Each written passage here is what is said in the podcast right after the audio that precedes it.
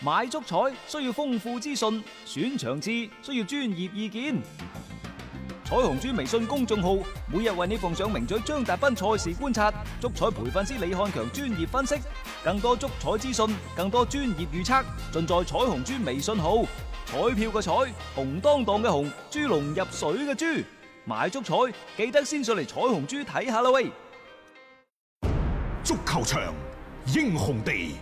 幾多難忘時刻，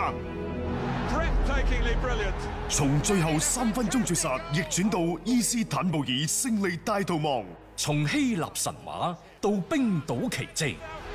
從童話變成現實，從英雄變成傳奇。最偉大嘅球員，最不可思議嘅入球， Extraordinary entertainment. 勝敗之間只有一線，神奇之處，魅力所在，只可意會，更可言傳。足球新勢力。翻翻嚟係第二 part 嘅足球新勢力。喺節目開頭呢，我哋想講講上海上港，因為上海上港呢，喺即係悄然之間，似乎完成咗球隊重心球員嘅轉移。嗯，隨住呢就侯克逐漸淡出，而家。接上嚟嘅相反奧斯卡，大家話：，誒奧斯卡唔係一路都喺呢一個上港效力咩？唔係㗎，因為以前呢，就侯克先到奧斯卡，係而家呢，就已經係將侯克嘅隊長袖標呢，悄然轉移到奧斯卡嘅手臂嗰度。喂，奧斯卡總啊！年齡優勢，真係令到你呢就不得不唏噓足球場英雄地，年紀大啲都冇得打，因為侯克三十四歲，原先嘅重型坦克，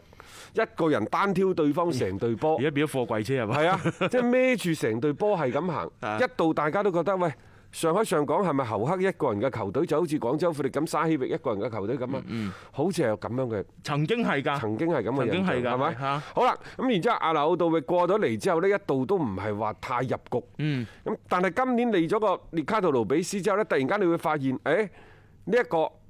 中間係奧斯卡，嗯喺佢哋嘅身喺佢嘅身前呢，就有呢一個列卡杜盧比斯、阿劉道嗯阿域劉道域嗯喺佢身後呢，艾美杜夫，嗰四架馬車就正式形成咗。其實呢個佈局啊，從舊年就開始嘅，從奧斯卡升任副總開始，嗯從限薪令之前就俾佢一份合同，去到二零二四年。啊長期咁嗯鎖定咗佢。啊二零二四年嘅時候啊，其實奧斯卡都係三十三歲，佢今年。係啊廿九歲啫佢真嘛，係好當打就㗎算佢到三十四歲嘅時候，以佢嘅身形，以佢嘅做法，佢可以做到，即係換嚟咗一個未來三到五年上海上港嘅攻擊嘅，嗯即係中場攻擊線嘅靈魂陣容嘅鍛造啊係，就可以確定咗落呢嚟個。核心嘅鎖定啦啊。阿劉道域呢，似乎亦都安樂安心咁喺上海上港踢波，而呢一個列卡杜盧比斯呢，佢過到嚟，嗯誒實天然地即係人夾人緣。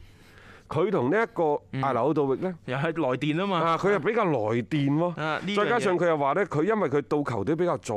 佢亦都係對呢一個加盟中超做咗比較充分嘅心理準備，嗯自己嘅狀態嘛，亦都調整得唔錯。嗯咁再加上呢，就係話佢就算入咗波都好，佢都唔忘記呢，就恭維呢個阿劉道域。佢啊話：，嘿，我好波都係因為呢，就前邊阿劉道域打開咗局面，啊，先至係我哋係隨後而上。係咯，啊，咁樣即係就好似識做啊你以前你睇嗰啲咩電影嗰啲咩，誒先係呢一個嘅大炮轟兩 轟，然之後爆破咗再上，上咗之後我哋咪 啊爆完之後我哋咪衝殺上去咯，係啲啊敵人見到我哋就投降啦。 係啊，呢個就係列卡杜盧比斯嘅講法。好識做人，啊即係呢樣嘢你迅速去打入更衣室嘅內部咧。老實講啊，呢啲托大腳、戴高帽乜都好啦，即係你係一種嘅手段嚟嘅。好話邊個唔中意聽啊？再加上你喺場上邊，你真係攞出表現出嚟，咁樣自然大家即係入局就好容易。嗱，你睇下佢嘅腳下敗仗咧，河北華幸福咪輸咗零比四嘅。啊，呢隊波嘅主教練謝峰對列卡杜盧比斯嘅評價係點樣講呢？佢就話誒、呃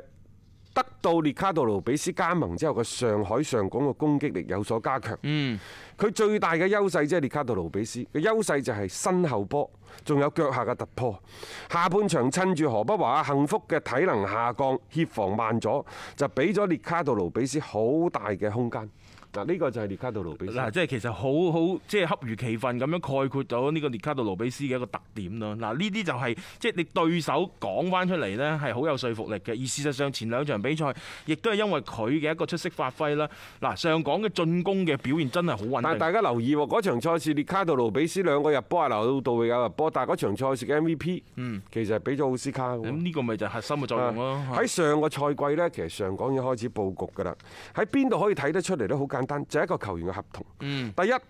奧斯卡係冇續約 嘅。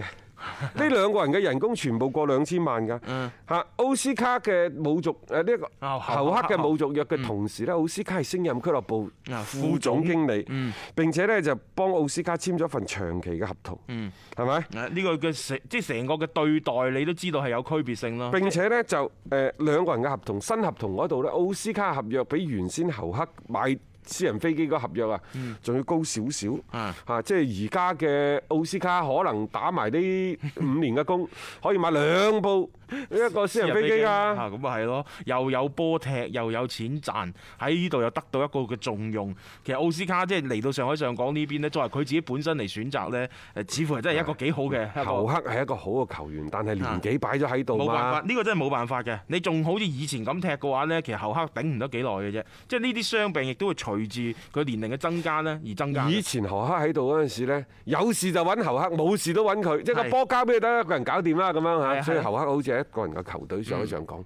而家唔同啦，而家咧就更加靈動嘅上海上港。你突然間會發現，誒好似個個都識踢波啊，咩陳彬彬 啊、啊黃新超嗰啲頻頻插哦上咁。啊攞過冠軍之後又唔同嘅，即係成隊波嗰啲氣質啊、啲經驗啊都提升咗啊。佢哋話呢，就而家呢隊上海上港，彷彿睇到咗二零一八年嘅上海上港，好事嚟嘅啊係。其實對於廣州恒大嚟講，誒多一到兩個，甚至乎兩到三個嘅。即係所謂冠軍嘅競爭對手嗯競爭對手，對於中國足球嚟講係好事嚟嘅。梗係啦，對於佢自身都係好事。你周圍冇一啲嘅競爭對手，你會放尤嗯其呢，就係對於我哋廣州一代嘅球迷嚟講，當大家睇慣，當大家睇慣咗一場又一場嘅勝仗之嗯後，你唔好認為勝利係一往無前嘅，勝利係即係一路會延續即係落去嘅隨手可得咁嗯隨啦手可得㗎，唔係嘅各位。誒呃有失經歷咗失敗之後得到個勝利，佢先至更加之彌足珍貴。有對手嘅出現，先至可可以考驗到。誒呢一個所謂中超聯賽冠軍嘅成績，對於廣州恒大嚟講，出現咗一個誒，呃又或者係再次重新扎翻起身嘅上海上港，包括北京國安、山東魯能泰山、上海申花等等，只有喺呢一個群雄環視中當中突圍而出，呢個冠軍嘅價值先至係顯得更加彌足珍貴。大家唔係覺得更加爽咩？咁樣樣， 你冇對手，無敵是最寂寞，最是痛苦啊嘛，歌都有得唱啊。 所以我覺得多啲嘅競爭，多啲咁樣樣嘅話題性呢，於聯賽本身，於球隊本身呢，都係有利嘅。咁啊睇睇啦，嗱，今晚上海上港如果能夠乘勢而起呢，再贏一場波呢，啊嗱，咁佢就同恒大一樣呢，可以話勢如破竹之誒一個嘅狀態啦。咁啊，今年啊，其實呢，都主要都係北上港呢幾隊波呢，去爭翻呢一個嘅冠軍啦。咁樣嘅情況呢，會係越嚟越好睇㗎。一個為足彩愛好者度身訂造嘅全新資訊平台北單體育，經已全面上線。北單體育擁有基於北京單場賽事作出全面評估嘅優秀團隊，雲集張達斌、陳奕明、鐘毅、李漢強、呂建軍等大咖，為你帶嚟更專業嘅賽前預測分析以及賽後總結報告。北單體育無需註冊，一鍵辦理。想避免足彩市場起起伏伏，快啲嚟微信搜索公眾號北單體育。